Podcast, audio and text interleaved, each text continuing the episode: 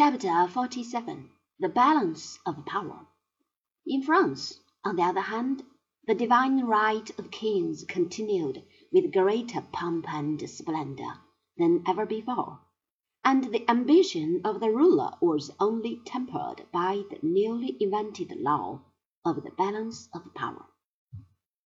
As a contrast to the previous chapter, let me tell you what happened in France during the years when the English people were fighting for their liberty. The happy combination of the right man in the right country at the right moment is very rare in history.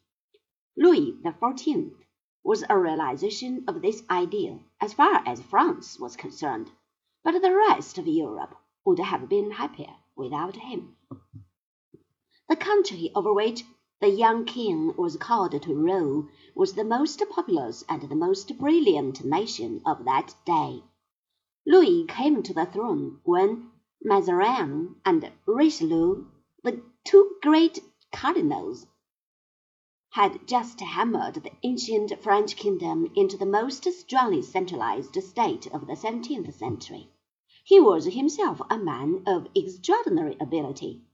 We the people of the twentieth century are still surrounded by the memories of the glorious age of the Sun King. Our social life is based upon the perfection of manners and the elegance of expression attained at the court of Louis.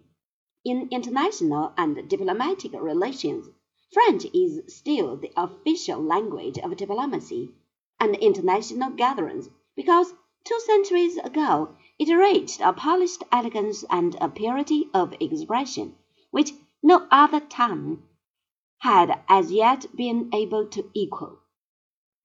The theatre of King Louis still teaches us lessons which we are only too slow in learning. During his reign, the French Academy, an invention of Richelieu, came to occupy a position in the world of letters which other countries have flattered by that imitation. We might continue this list for many pages. It is no matter of mere chance that our modern bill of fare is printed in French. The very difficult art of decent cooking, one of the highest expressions of civilization, was first practiced for the benefit of the great monarch.